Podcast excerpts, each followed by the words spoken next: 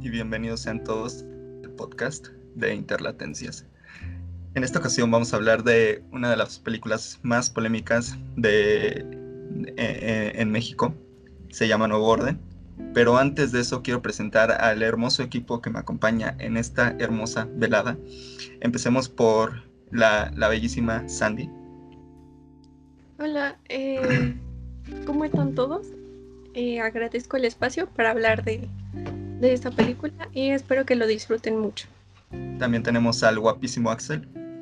Hola, muy buenas noches y muchas gracias por darme la oportunidad de hablar de Nuevo Orden. A la hermosísima jefa, Susana. ¿Qué tal amigos? ¿Cómo están? Eh, qué bueno que nos acompañen en esta edición del podcast y esperamos que, que podamos hablar mucho. Al galán de balneario David. Hola, buenas noches eh, a todo el equipo de Interlatencias y pues igual agradecido con el de arriba por el por este nuevo número de, de Interlatencias Podcast. También tenemos a la divina Vini. Pasemos con el, con el, con el guapo, guapo Luis. Guapo Luis en, en lo que Vini soluciona sus problemas técnicos. Hola, ¿qué tal a todos? Un gusto. Bueno, pues como ya escucharon, Vini ya nos saludó, así que dejamos una pequeña sinopsis para, para Axel, que, que, es el adecuado para resumirnos un poquito esta cinta ganadora en el Festival de Venecia. El Festival de Venecia, el premio del jurado. Y sí, se la resumo así nomás. Nuevo Orden es esta película distópica en la que eh, la historia se centra en, en, una pareja de clase alta de México, que es, es, una minoría en este país, en medio de... La película comienza en su boda, que está enmarcada en, en un ambiente de protestas en la ciudad. Y la película es, es, lo que sufre esta familia en, primero en las protestas sociales, que son eh, protagonizadas por personas, pues vaya, se ve que son de clase trabajadora, que por cierto todos son morenos, pero creo que eso lo hablaremos después. y también habla de su historia en el posterior régimen dictadura que se instaura en el país. Y pues esa es básicamente Nuevo Orden, sin, sin revelar spoilers.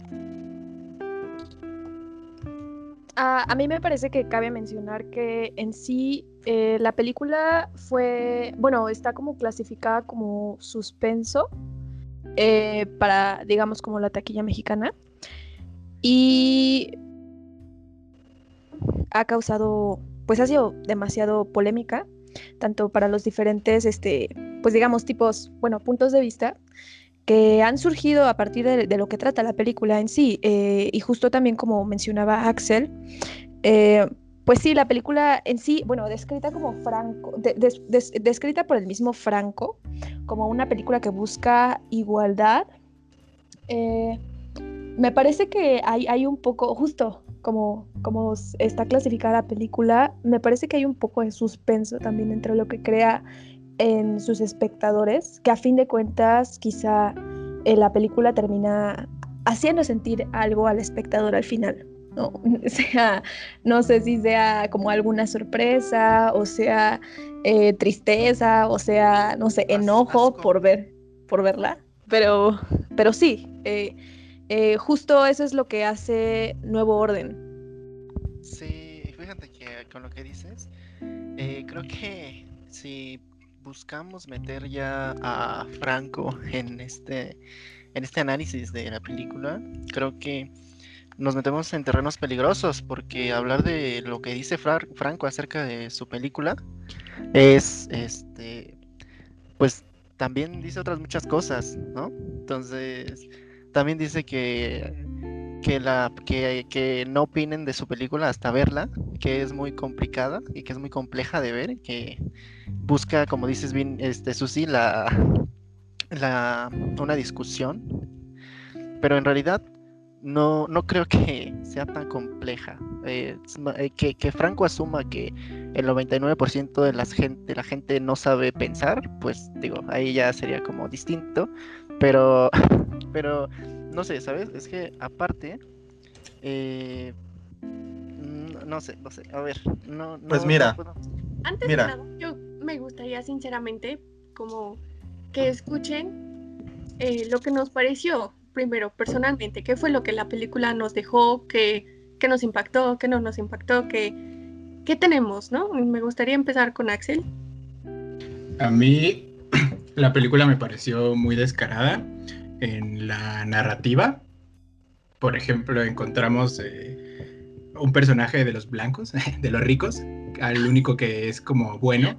Porque, o sea, estamos de acuerdo en que Franco caracteriza a todos los asistentes de la boda como superfluos, este, frívolos, y al único personaje que caracteriza como bueno, que es el único que se preocupa por. por. es que me distrae el chat, perdón. Que el único que se preocupa por. por este trabajador que les pide ayuda, es también el único que se muestra en el baño, ¿no? Eh, realizando acciones como humanas. Entonces, por esa parte me parece muy descarada y en ese descaro me parece también que termina siendo muy racista y clasista porque las caracterizaciones ahí están, todos los manifestantes, todos los, los malos, los que llegan a romper la armonía en la boda, pues son, son morenos, ¿no? Me pareció muy, muy descarada. Y pues con lo único que... me quedaría es con, con el impacto de este régimen militar, pero Nada más. Sí, no. Ya, perdón. Pues mira. No, no, no te preocupes. o sea, yo, yo... El, yo creo que está bien. Eh, en la parte social y eso sí la tomaríamos después de esto. Porque sí es algo, un punto que de hecho desde el que todos vimos el tráiler a todos nos, nos movió algo, ¿no? De cómo, ¿por qué estás hablando de eso? Pero bueno, seguía Abraham, ¿no? Perdón. Sí, yo dije que iba a ser uns. Mira, em, yo la verdad no, no, la voy no la pienso defender porque es indefendible en algunos aspectos, pero yo sí pienso que está siendo criticada con los ojos mal vistos. Muchos se dejaron ver y fueron predispuestos por el tráiler que, que, lanzaron, que muchas veces ni los directores son los que arman los trailers, pero bueno, ese es tema aparte pero mucha gente fue predispuesta de que es una película clasista. Yo no lo pienso así, porque si tachamos de Nuevo Orden como película clasista, tendremos que tachar muchas películas mexicanas como clasistas, porque es lo que argumentan de que, de que es la película. Digo, hay acciones en la película que definitivamente son mal ejecutadas, pésimamente ejecutadas, como la irrupción de que se muestra en el tráiler pero mayormente la película creo que no va por ahí. Como que se pierde entre todo, pero me entretuvo la verdad. No la volvería a ver, pero no la considero. Me, da pena que haya ganado algo en Venecia, eso sí. Pero no la considero como película clasista al 100%. Tiene elementos clasistas, pero no siento que sea clasista. Yo quiero que... Quiero escuchar qué dice el buen David. Quiero que me miente la madre. No, no, mira, es que ¿Cómo decir? No. No, no, no, no, no, no. Eh, ok. No, no, no. Antes de. Yo quiero darle la palabra, por favor, a, a Vini, que tiene cosas que decir. Por favor, antes de yo hablar. Hola, pues. Espero que me escuchen. Uh, yo pienso de la película, bueno, Particularmente no me gustó, pero al igual que Abraham, yo no pienso que sea como clasista o algo. Lo que sí pienso es que está muy mal manejada algunas cosas, porque los personajes son planos, planísimos. Este, a excepción del personaje interpretado por Nayan, fuera de, fuera de ese todos los personajes son muy, muy sin gracia. Y, y los pinta de una manera como muy caricaturizada. Son muy malos o son muy buenos o sufren mucho, entonces no, como que hay cosas que no, que no llegó bien. Lo que sí llevó bien en la película, o al menos a mi punto de vista, es todos los aspectos respecto a sonido. Eso, eso sí está muy bien realizado, pero bueno, obviamente es un director que está hablando desde una perspectiva muy subjetiva que nos habla de sus privilegios y de lo que él ha visto e incluso nos muestra un poco de su ideología política que pues podemos no estar de acuerdo, pero al fin y al cabo es su ideología. Y pues qué, qué podemos, qué podemos decir de eso. Yo también yo, yo igual no la volvería a ver y creo que en algunos en algunas cosas es incluso tibia. Como les mencionaba, a mí se me hace una película bastante plana. Ahora que participa Benny, sí quisiera decir que estoy de acuerdo en ese sentido. Ella dice que eh, Franco habla desde una eh, desde su punto de vista, ni siquiera logra esa objetividad para la narración, pero también creo que decir que no hay que culparlo por su ideología eh, si tuvieran ideología, no sé, si estuviéramos en la Segunda Guerra Mundial y tuvieran ideología nazi, mm, no creo que decir, no hay que culpar a Hitler porque, porque piensa así, este, también es un poco no acertado. Entonces yo creo que sí hay que darle su lugar a la película, que está entre las peores que causa polémica, mucha polémica y que yo la dejaría como una película de sus de terror, o sea, de terror porque sí es es antes de dar como mi opinión sobre respecto al análisis, la dejaría como dice Susi, si es de terror, que se quede de terror porque eh, crítica no no le veo, no le veo nada. Entonces, eh, y también pero okay. ¿Qué pasó? Como ah, el eh, pero fíjate, o sea, ya ya, ya, empezamos con el, con el debate, yo creo. Eh, ya meterte con eh, mencionando a Hitler ya, ya es un peso pesado, no es como hablar de un, white sican con Franco. Eh, pero, pero, de em, yo no, Sí, pero yo no creo que tengamos que callar ideologías, sino refutar ideologías. Yo creo que sirve más para el crecimiento humano decir, ok, este güey está diciendo esto de su ideología, pero mejor con una ideología eh, lógica. Eso es, lo que estamos, vamos a hacer después de que cada quien dé su impresión de la película, ¿no? Personalmente me impactó mucho el nivel de violencia, pero, o sea, uno puede ver como violencia en ciencia ficción o así, incluso en películas que hablan de algo histórico, pero de alguna forma, al menos a mí, no sé a cuántos más de los que nos escuchen igual nos les haya impactado así de repente llegar y desde un inicio al final ver la pistola apuntando a la cabeza siempre, siempre. Eso fue algo que vi y al menos sí me impactó demasiado. Em, el tratamiento social sí, pero no me quiero meter con eso ahorita. Em, me dio la sensación de que en esa realidad uno puede salir a la calle y de la nada le cae una bala a la cabeza, sinceramente. Y por eso es que me da pena admitirlo, pero sí. Eh, al final de la película terminé chillando de miedo. Me dio miedo esa cosa. fue como... Técnicamente lo que yo entendí de esa cosa fue que pues el poder al fin de cuentas siempre lo va a tener quien tenga las armas. Pero bueno, eso lo dejamos para el rato. Ahorita me gustaría saber qué opina.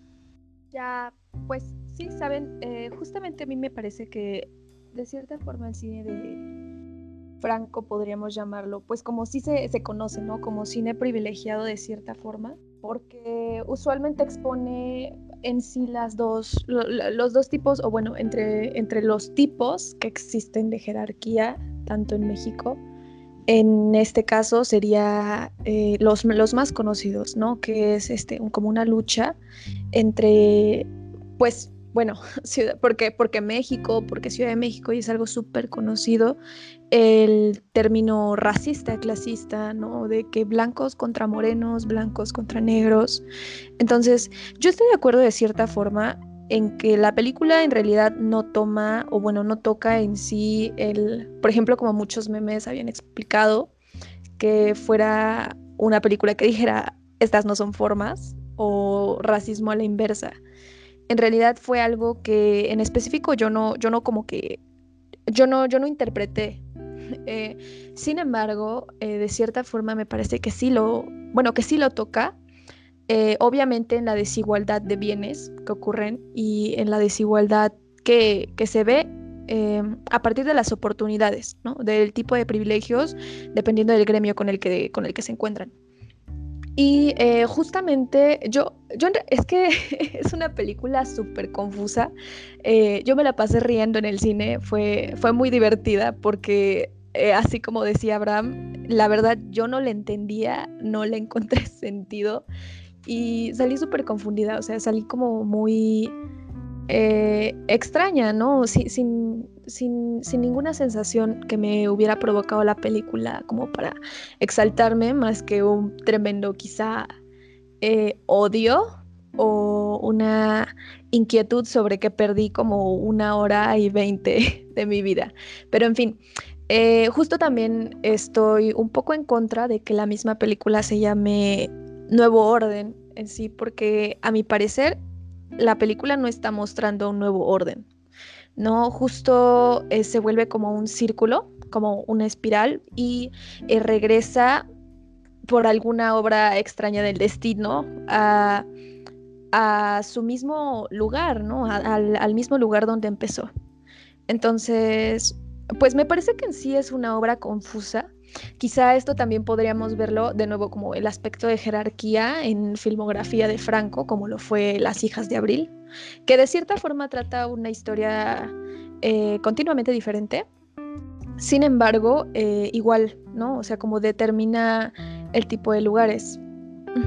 Mm, contrario a lo que dice Susana, yo creo que sí está justificado el nombre de Nuevo Orden. Concuerdo con ella en que la película no tiene ni pies ni cabeza. Te mete un nuevo tema cuando todavía no termina de desarrollar uno pero volvemos a lo mismo. Yo no siento que sea una película clasista porque, porque prácticamente vivimos en un, en, un México que, queramos o no, está retratado desde un ojo privilegiado que es el de Franco. Franco, durante la primera media hora, yo creo, hasta que acaba la irrupción de la mansión, habla de lo que sabe, habla de un estrato alto al cual él pertenece y enseña lo mejor que sabe hacer, que es retratar a sus amigos, ¿no? Eh, yo creo que es de las mejores partes porque te lo crees, o sea, yo me, yo me creí todo lo que estaba viendo, creí que Diego Boneta estaba actuando bien porque estaba haciendo de Diego Boneta con el nombre de otro actor, de, de, un, personaje, ¿no? Porque todos los que estaban ahí en esa fiesta son privilegiados y queramos o no, es fácil encontrar ese tipo de discriminación eh, eh, tanto en la Ciudad de México como, todo como en todo el país. Así que creo que es un punto acertado en, la cinta. Sin embargo, ya meter un discurso que de protesta, pero después te mete la militarización del Estado y después em, no sabe qué meter, no desarrolla nada. Así que el tratamiento que le dio a la irrupción de la mansión fue pésimo, fue de lo que de lo peor que yo he visto por cómo retrata a la gente morena, ¿no? Como animales que no sacian su, hambre de, posesiones y cogen todo lo que está a su alcance, ¿no? Así que no sé ustedes qué opinen de esa parte, de la primera parte, de, de cuando vemos la irrupción a la mansión y todo eso.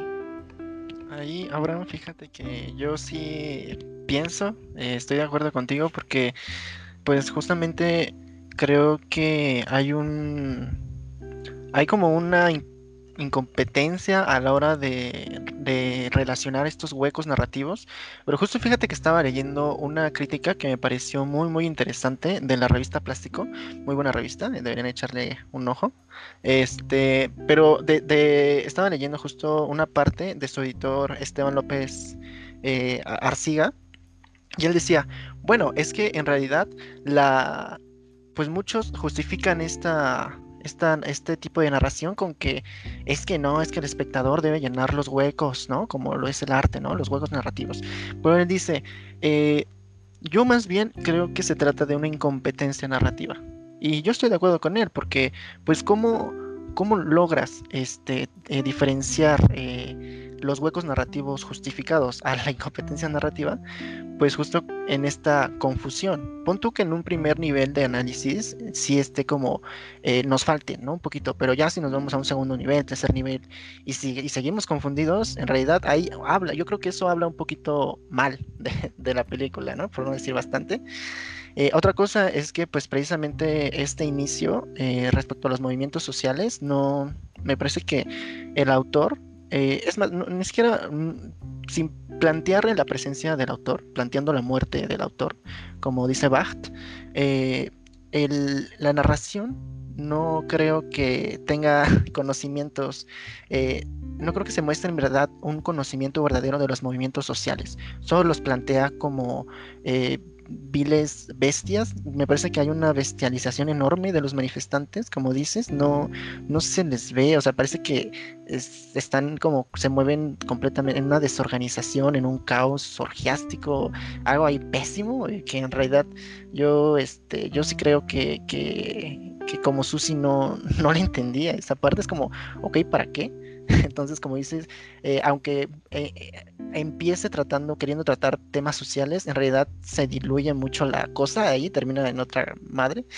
Y también veo que, mm, en mi opinión, hay una victimización de los privilegiados, ¿no? Así como hay una victimización de los manifestantes, también se, una cierta victimización por parte de los privilegiados, ¿no? Que al final se termina diluyendo en, en la parte esta del estado totalitarista que al final no sé con qué venía relacionado en toda la película, pero, pero bueno, entonces yo sí creo que, eh, bueno, en, esa parte no, es sublime, ¿no? En mi humilde opinión, no es sublime, ¿no? E, en respecto a la primera parte, eso es lo que yo tendría que decir. Sí, no, totalmente. El color verde, no, no, no, no termino de, entender por qué usa el color verde. ¿Alguien me lo puede explicar? Ajá, ¿para qué el color verde, no? O sea, sí. Le está tirando una indirecta al movimiento feminista. Feminista. Sí, totalmente, pero ¿por qué? O sea, no tiene sentido. eso. y aparte, se me hizo ridículo ver que en los primeros que serán 10 minutos, abre la llave y sale agua verde y después no volvemos a ver el agua verde. Es como de, güey, ¿por qué? ¿Por qué? ¿Por qué me.? O sea, e, es, claro la, la, referencia a uno de los movimientos con más vigencia, tanto en México como en el mundo, pero no, no, no termina de cuajar en, toda la ecuación deforme que, que, arma Franco. ¿Alguien, alguien que tenga al respecto una pues, opinión. Sabes, justo a mí se me ocurría, perdón, eh, que en sí, bueno, por ejemplo, justo como en el año pasado Javi Sala nos entregó el ombligo de Gedani, de cierta forma planteando como una venganza sobre, digamos, eh, la clase trabajadora, sobre la clase burguesa en sí.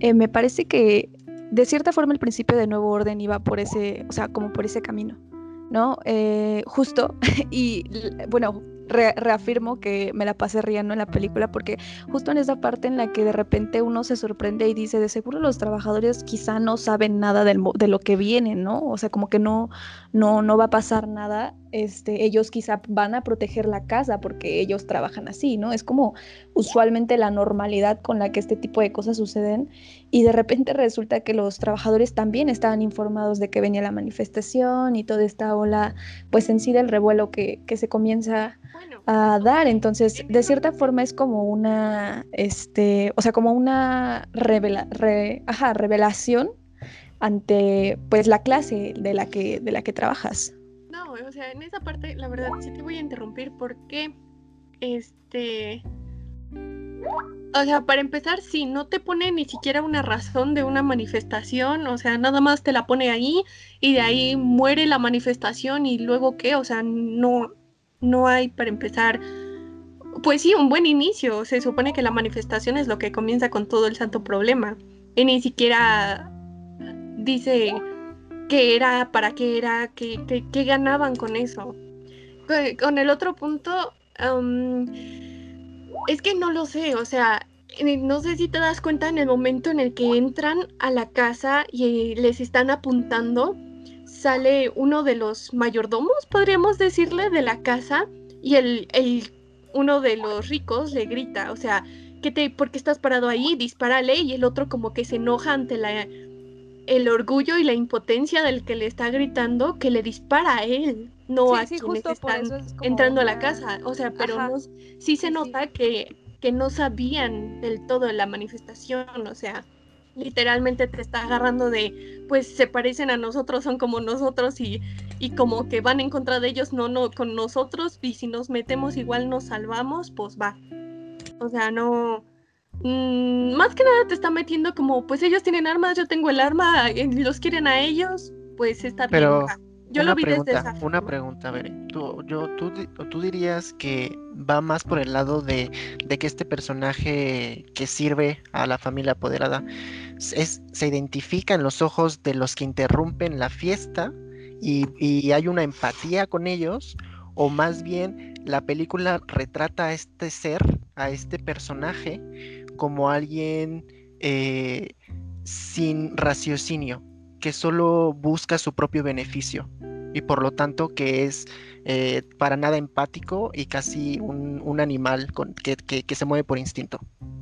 Es que yo creo que es alguien más bien en las circunstancias, o sea, se encuentra con los otros apuntándole a los de enfrente y él está con los de enfrente, a quienes les están apuntando, pero no hay otras posibilidades de, respuesta. que tiene un arma. O sea, él tiene un arma y también tiene a uno de ellos gritándole y encima de toda la tensión, pues, ¿qué le queda? Sinceramente, en esa parte, em, me recordó mucho al inicio de la Revolución Mexicana hasta cierto punto. O sea, en muchos lugares no sabían qué onda, de repente llegaban y decían, pues quieren algo que quiero, que son tierras, ¿no? Aquí. El punto aquí es que más que nada fue, yo lo siento que fue como por tensión. No que, que se haya identificado así al momento, no. Creo que más bien era como por tensión. Pues, sí, no, porque eh, como dice ah. ella, ¿no? Es fácil imaginar de, del lado del espectador así como de, ay, pues no mames, ¿cómo, cómo, cómo te unes con esos güeyes? Pero imagínate, o sea, ¿cuántas veces no? Yo, yo, yo, a mí se me han asaltado en la ciudad. ¿Cuántas veces no me he helado con eh, un cuchillo, con una pistola en, la sien? y que te, y que te digan prácticamente tú o ellos. Pues, e, es, es, es, difícil asumir una postura eh, del lado de que no te ha pasado o que no estás bajo la circunstancia, pero uno nunca sabe, digo, no, no es defender eh, esa escena de, de, Franco porque sigo con el punto de que es terrible, toda, toda la irrupción es fatal, es vergonzosa. no, se defiende. Sí, sí, no, es, es como, como bien dije y como me, me complementó este David, pare, o, no me acuerdo si fuiste tú también, Sandy, que, que parecen animales, que no, que no tienen... Eh, no tienen freno ni, ni empatía por el otro, ¿no? Es de lo que más me dio coraje al momento de verla y pues no sé quién, más quiere opinar. incluso en ese salvajismo de los manifestantes parece que nada más los mueve, eh, nada más que el resentimiento, ¿no? Porque incluso se llega a retratar a, a, los de la casa, a los trabajadores de la casa, como explotados, ¿no? Hay una escena en la que hay uno de ellos que está sentado y llega, ah, pues llega la, la que se va a casa y le dice, no, pues acompáñame, no me importa que estés comiendo, acompáñame. Sí, sí, ¿no? Parece como que no hay un tratamiento correcto de los personajes, hay una generalización exacerbada, como muy, muy llevada, llevada a la exageración, muy este, llevada al, al caos, ¿no? Sí, precisamente. Y pues a mí me parece, este, también quizá, eh, que bueno, o sea, tomando en sí como base las entrevistas que ha hecho eh, Franco, o bueno, que este, a las que ha respondido el, mismo Franco, me parece que está interesante también en sí el objetivo, ¿no? Eh, él alguna vez como presentó la película como en un sentido de, bueno, como con el fin de como mostrar o incitar, sugerir. Eh, la igualdad entre ambos, bueno, digamos entre ambas clases, ¿no? O sea, de nuevo, por ejemplo, eh, tomó al, ombligo de Gedani, eh, de forma en la que pues tenemos que aprender eh, que todos nos, o sea, nos servimos a todos, ¿no?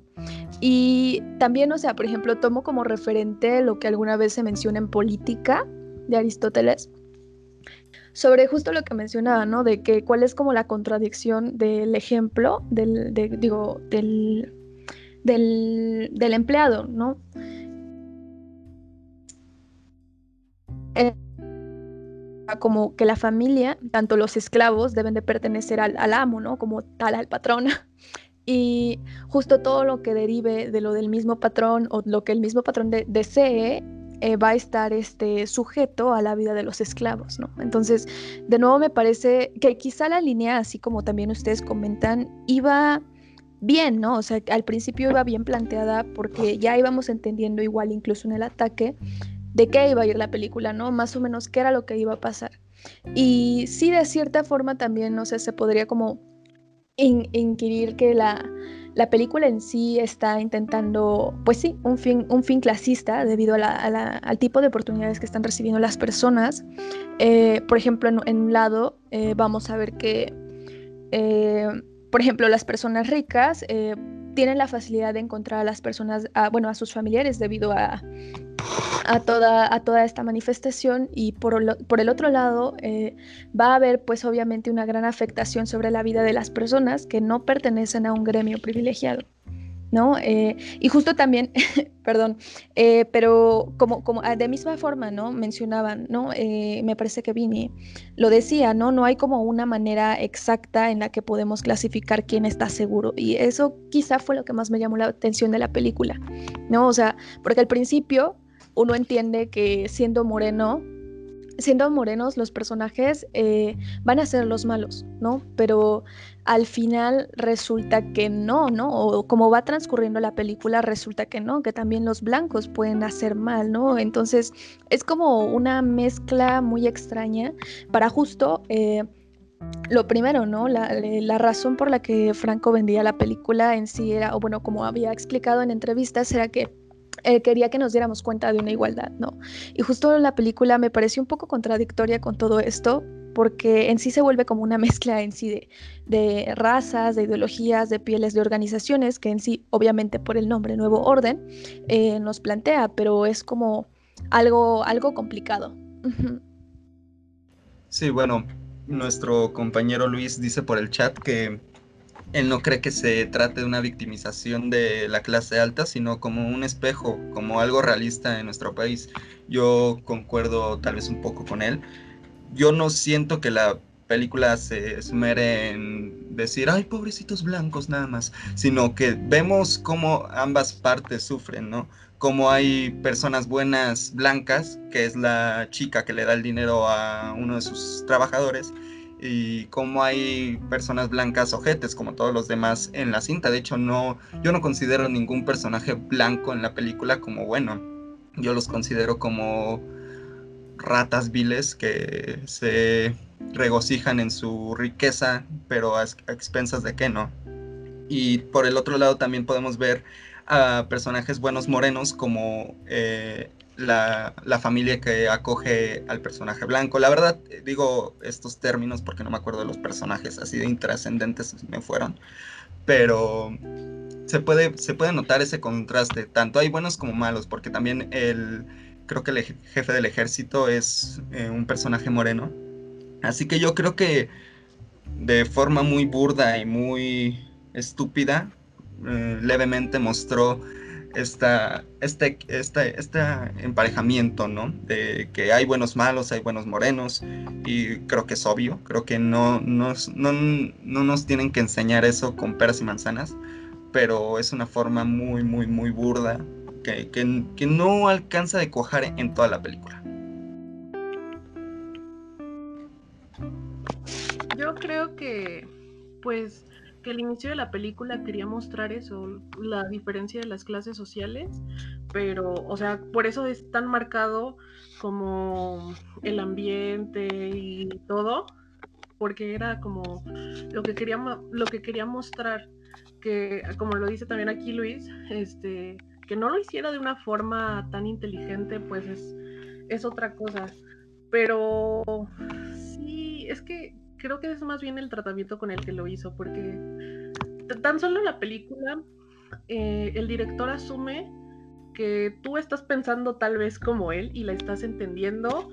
Eh, a mí no me parece difícil de entender, pero sí me parece que, que, es muy ambigua y que el director nunca, nunca te dice, pues por ejemplo en lo de las manifestaciones y cosas así, que cuál es realmente la problemática. Eh, tal vez este piensa que tú puedes meter en ese costal todo lo que ha pasado en México, porque incluso en sus entrevistas es un poco evasivo, ni siquiera sabe exactamente de qué es lo que de qué es lo que está está hablando y pues ya yéndonos un poquito más adelante hacia la película, también me gustaría decir que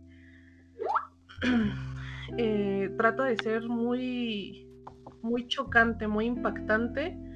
este, creo que lo mencionaba Sandra, no, no recuerdo si era Sandra o era Susi, pero, pero trata de ser chocante y muy impactante, pero al mismo tiempo, incluso en eso es tibio. No, a mí no me pareció tan impactante y no porque yo quiera ver muerte y destrozos todo el tiempo, ¿verdad? Pero eh, lo digo porque a veces te muestra mucho como, oh sí, mira, ten miedo de esto, este, impactate con esto, y otras veces es el puro sonido y todo, y por ejemplo, hay películas, se me viene a la mente, pues, Eli de Amate Escalante, que sí se atreven, que sí se atreven a eso, sí te lo muestran y, y, y está mucho mejor construida. Justamente, yo creo que la violencia que podemos ver en la película es gratuita en muchas ocasiones.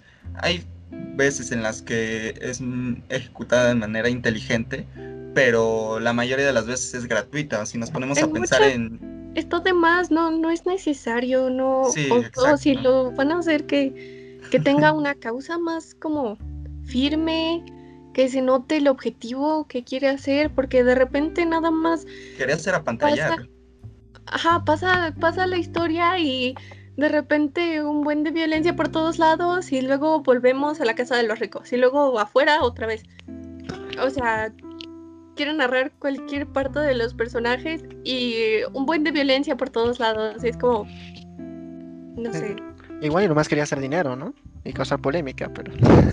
Tal vez. Justo, ¿no? Pero sería como una, un proyecto antiético en sí, ¿no? De cierta forma no estarías mostrando pues sí, ¿no? O sea, sí estás creando un punto de vista, pero te estás colgando de algo terriblemente, este, pues malo, ¿no? No sé. Eh, ah, para mí, o sea, también conforme transcurría la película era como ver eh, en sí las noticias, ¿no? Para mí Nuevo Orden fue prender las noticias de las 10 de la noche en X canal y de repente comenzar a ver la misma historia que usualmente conocemos para terminar en un gabinete, ¿no? Bueno, en, en la ejecución, con un gabinete detrás, con los políticos, la gente. Entonces, finalmente me parece que la obra es como un poco, es, que sí, es un poco extraña.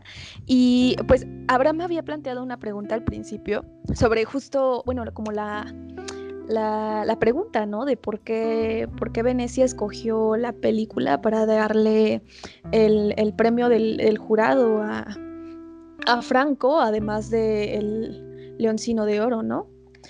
Eh, y justo, bueno, esto me recuerda mucho que de cierta forma, ¿no? Nosotros también los mexicanos podemos hacer mucho revuelo de, esto, pero me recuerda a lo que ocurrió con los olvidados eh, de Buñuel, ¿no? Que justo la, población en sí no la aceptaba porque era como una, eh, una historia totalmente distinta al cine ranchero, al cine tradicional mexicano que se conocía. Y pues en el extranjero fue mega aclamado este Buñuel como su misma obra, ¿no? Entonces e, es, como, bueno, me parece que quizás sería un poco extraño el, el quizá tratar de entenderlo, ¿no? Porque obviamente nosotros intentando, bueno, sabiendo que vivimos aquí, que sufrimos obviamente las problemáticas que surgen dentro del país, pues quizá no podríamos verlo con un ojo extranjero o también nos surgiría la pregunta, ¿no? O sea, ¿será que ellos también lo vieron con un ojo privilegiado? será que, qué fue lo que ocurrió en la premiación, ¿no? Sí, sí, sí, justo estoy también como muy de acuerdo contigo porque también estaba pensando en esta pregunta que me parece de vital importancia y bueno, creo que muchos pensadores, los sociólogos han este pues han tomado este tipo de, ese tipo de preguntas bastante, bastante interesantes. Uno que se me viene a la mente puede ser eh, precisamente Gramsci, Antonio Gramsci, este filósofo y, escritor italiano del siglo XX. Y pues justamente en sus textos y en su pensamiento él habla de cómo eh, eh, hay tanto centros importantes eh, como ciudades importantes, como centros eh, como el eurocentrismo y eso, pero también hace la hincapié en la existencia de las periferias, ¿no? Entonces, justamente, pon por más interesante que sea una obra de Europa, por ejemplo, ¿no? en realidad, una vez llegadas estas obras a las periferias, hay una hay como un choque, un choque cultural entre lo que la, obra, según muy famosa y renombrada por otros lares, quiere decir y está buscando, en realidad esa realidad de la que la obra retrata con la realidad de la periferia, ¿no? Entonces, en realidad, digo, yo lo hablo como un habitante del Estado de México, ¿no? De lo que se consideraría periferia, eh, conozco también, no sé, a lo mejor eh, dónde viven ustedes, ¿no? Entonces, también podría, eh, yo diría que viéndolo, por ejemplo, por eso es que a mí no me termina de cuajar esta idea de, que sea una película muy objetiva, porque eh, sí creo que eh, el, enfoque, el punto de vista, se centra en, gente privilegiada, ¿no? Digo, o sea, en ese sentido, eh, la película puede ganar miles de premios en, en, Italia, en Francia, en muchos otros lados, pero de eso a que en la sociedad mexicana pueda, eh, sea buena, eh, sea bien recibida, sí hay una gran brecha que, que, rompe demasiado este, como este, este, este buen acogimiento, ¿no? De parte de los espectadores, porque, claro, o sea, no todos, no todos somos jueces en unos festivales tan importantes para decir, ay, no, pues claro, ¿no? Nosotros más no nos alejamos tanto, más bien vivimos la película y como y en, ese sentido sí creo que no se hace no se hace justicia a la realidad vivida en las periferias. También, eh, bueno, justo en este en este artículo que habla eh, este escritor de, de, plástico menciona algo, eh, también cita a un crítico muy importante, bueno, a un crítico que, que, que considero relevante para este este argumento, que es, eh, él dice, citado textualmente, el poeta y crítico brasileño Oswald de Andrade escribe en su manifiesto antropófago que el sujeto colonizado, el que acota como el mal salvaje, no puede concebirse en las gramáticas con las que le imponen la lengua. Entonces, eh, es básicamente que no, nosotros como colonizados vamos a tener siempre un punto de vista distinto al colonizador y que, tal, y que por más que el colonizador intente ponerse en las narrativas del el colonizado, eh, es lo veo difícil, es muy muy difícil que, lo logre, claro. Entonces, en ese sentido, es mi intento de explicar por qué eh, eh, fue muy mal acogida por, la, población mexicana, ¿no? Es lo que yo diría. A mí me gustó mucho lo que dijiste de que vivimos la película porque pienso que lo que propone Nuevo Orden con este régimen militar es una distopía, pero una distopía completamente verosímil, en la que los altos mandos del gobierno están, están compenetrados ¿no? con, con, esta clase alta y aún así, eh, pues, debido a la corrupción, pues van a a buscar eh, lo, mejor para ellos, ¿no? Aunque sea pasando por encima de, las personas a las que se supone que tienen que proteger. No, y fíjate, Axel, lo que dices es muy importante porque dice, justamente, si, si seguimos con lo que Susi dice y nos vamos como a las entrevistas de Michelle, que él diga, no, es que es una distopía necesaria, una, que hay una reflexión necesaria en el presente de hoy. Pues digo, yo conozco varias distopías y, y, mucho, y mucho mejores, ¿no? O sea, varias, y te puedo decir así sin pensarlo, Fahrenheit 451 de Bradbury, 1984 de Orwell, eh, un Feliz de Huxley, digo, creo que ya hay este, en realidad bastantes distopías que, que, nos dicen, o sea, eh, en realidad Michel Franco igual, a lo mejor le faltó leer como conocer un poquito más de esto, porque en realidad ya se hizo. Entonces yo creo que lo que él hizo está, eh, no, no, no, tiene lugar, eh, al menos en, en, en el 2020 2020-2021 eh, en donde se, se, supone que está ambientada la película, no, no hay lugar porque, porque en realidad eh, parece que en el total desconocimiento de los movimientos sociales, parece que es así de fácil que haya un estado totalitarista, como si en verdad no haya movimientos sociales que se estén oponiendo y que siempre se hayan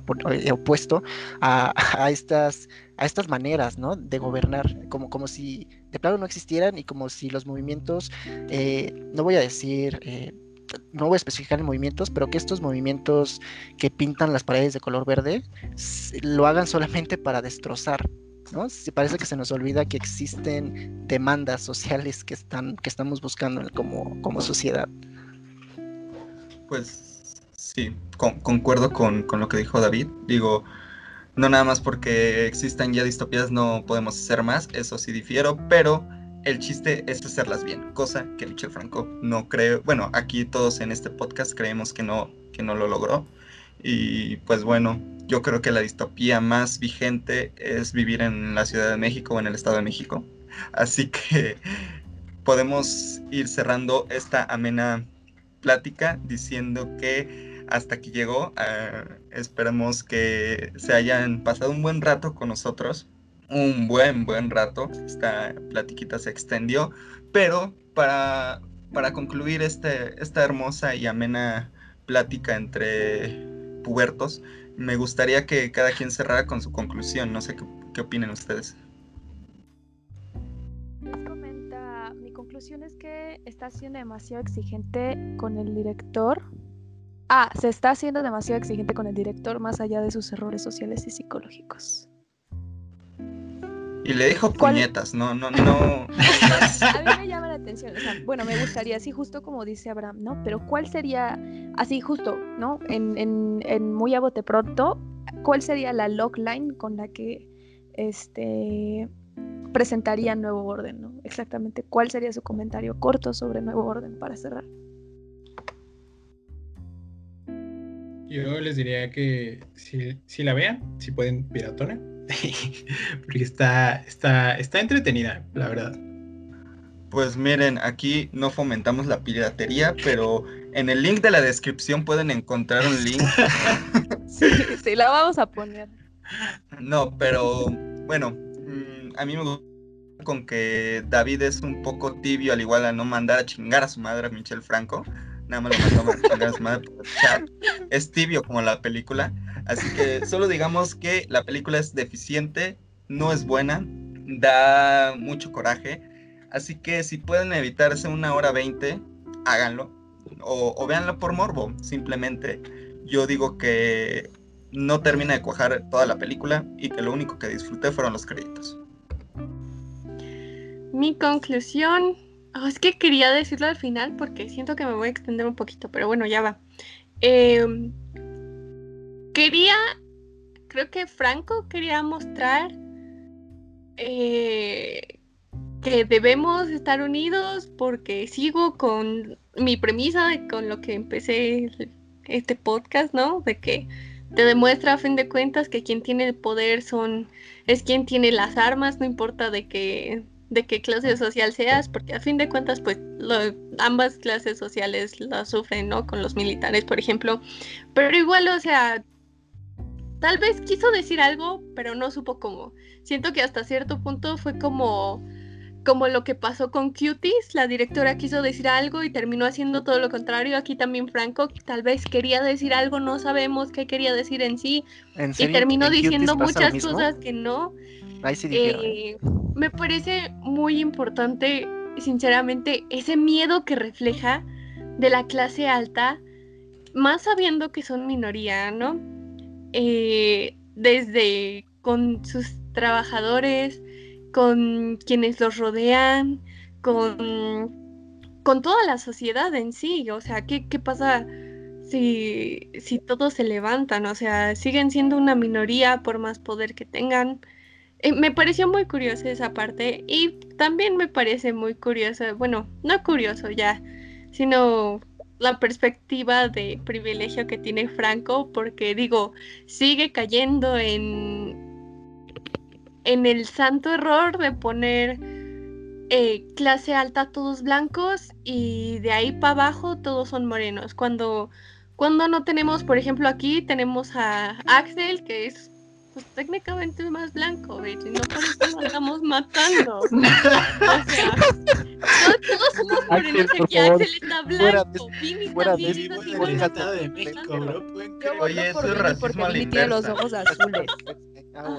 Por ejemplo, ¿no? ¿Cuántos no tenemos que, ay, no, que mi primo que está blanco, no sé, no, o sea, todos acá estamos bien santos mezclados, pero siempre pone ese, ese error de todas las películas, telenovelas, todo lo que hemos visto, de que te ponen clase blanca, blancos y de ahí para abajo todos son todos son morenos, o sea, en esa parte sí me dio risa, me desanimó totalmente y dije, Franco, te odio. Bueno, no te odio, ni siquiera mereces mi odio, ya no mereces nada. O sea, pero ya, esa fue mi gran, gran conclusión. O sea, creo que esa parte. Ah, y debo quejarme también. Espero que no me corten esta parte. Sinceramente, no me dejaron hablar mucho. Estamos cortando muy rápido porque esta grabación es de madrugada. Y ya que. Que hablé demasiado.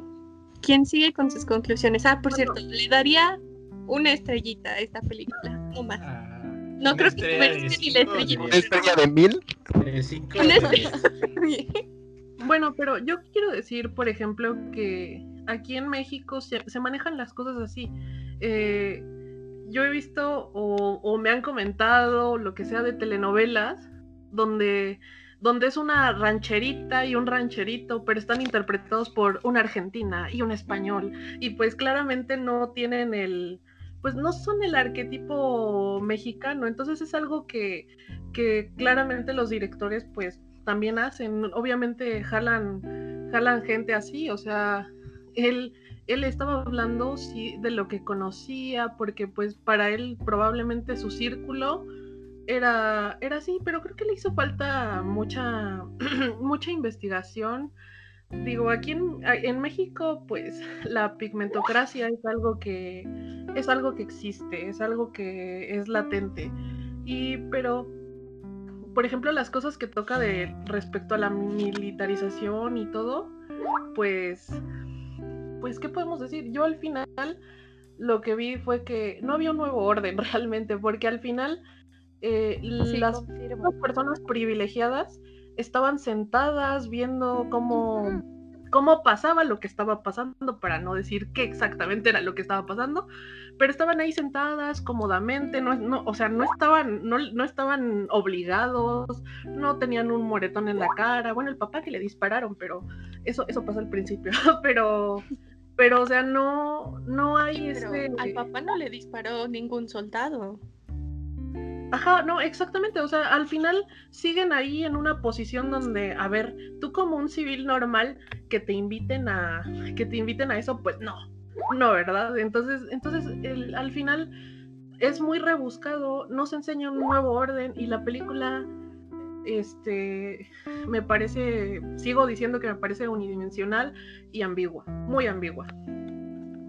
Sí, no mala. Espera, no, ay, perdón. Sí, sí, sí, no, no, no, sí este, no me parece que es algo que no debería de verse.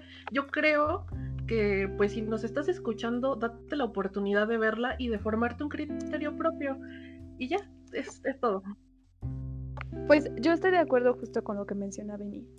Eh, para mí, Nuevo Orden, bueno, como mi conclusión, Nuevo Orden en realidad eh, no es un nuevo orden, no, no hay un nuevo orden y justamente funciona como mencionaban eh, mis compañeros, como un retrato de la sociedad, nada más y nada menos, ¿no? Bueno, justo mexicana, eh, moderna, ¿no? En, el sentido de que, justo como mencionaba Vini, ¿no? No, no cualquiera obviamente llega a ese tipo de eh, favores en sí, prioridades, privilegios. Y menos si estamos hablando, por ejemplo, con altos mayores, bueno, como grados mayores, por ejemplo, la milicia. Entonces, eh, es, un poco, me parece que igual ah, la película, si la llegan a ver, es un poco divertida por también todo este juego que hacen entre clases sociales, pero finalmente de nuevo me pareció que no, no existe un nuevo orden, ¿no? El nuevo orden se queda como está y pues como decía Sandy, ¿no? Finalmente eh, todo radica por sobre las armas, ¿no? Pero, pero y luego, y luego qué, ¿no?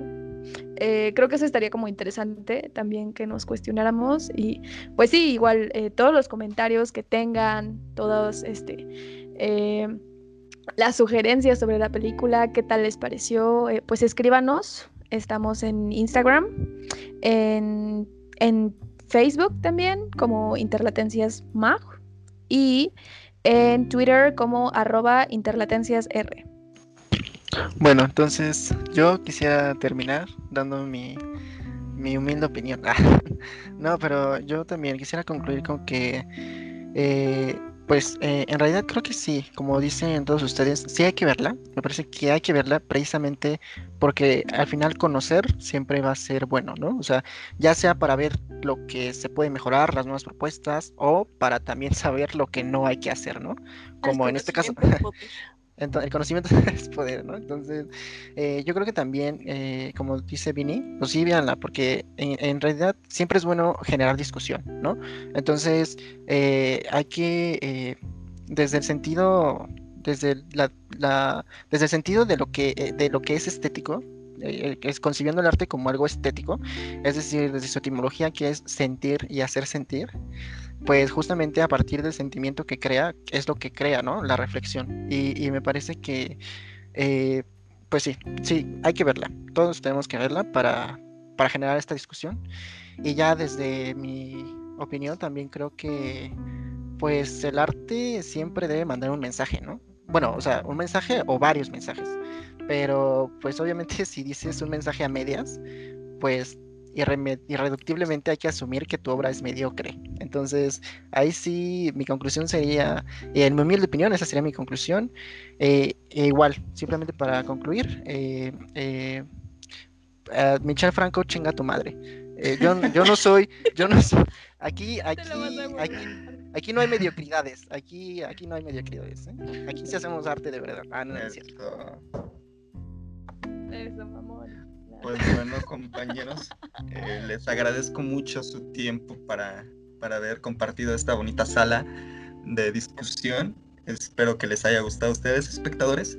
No olviden seguir las redes sociales de Interlatencias, que se las estaremos dejando por la descripción de, de este bonito podcast. Yo ¡Ah! quiero decir, espero que hayan disfrutado. Soy Abraham y a nombre de todo el equipo de Interlatencias me despido. Que tengan día, mañana o noche.